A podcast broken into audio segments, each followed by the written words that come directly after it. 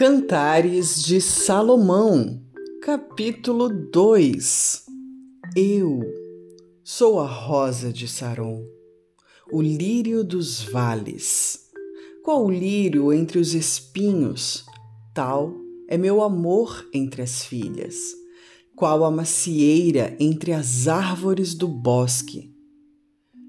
Tal é o meu amado entre os filhos Desejo muito a sua sombra, e debaixo dela me assento, e o seu fruto é doce ao meu paladar.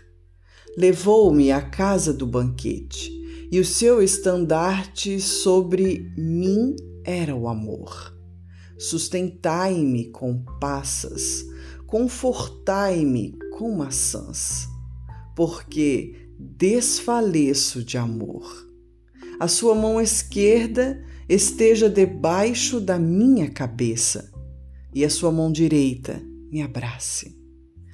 Conjuro-vos, ó filhas de Jerusalém, pelas gazelas e servas do campo, que não acordeis nem desperteis o meu amor, até que queira.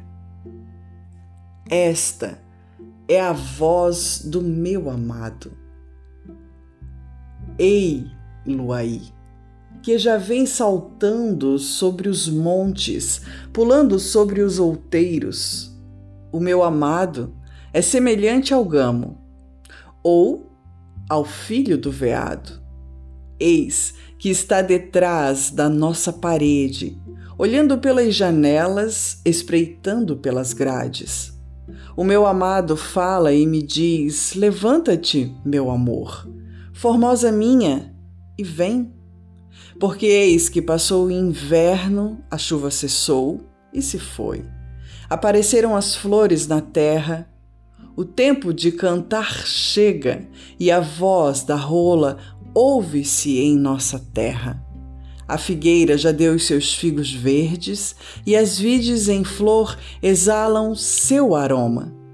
Levanta-te, meu amor, formosa minha, e vem pomba minha, que andas pelas fendas das penhas, no oculto das ladeiras, mostra-me a tua face, faze-me ouvir a tua voz, porque a tua voz é doce e a tua face graciosa.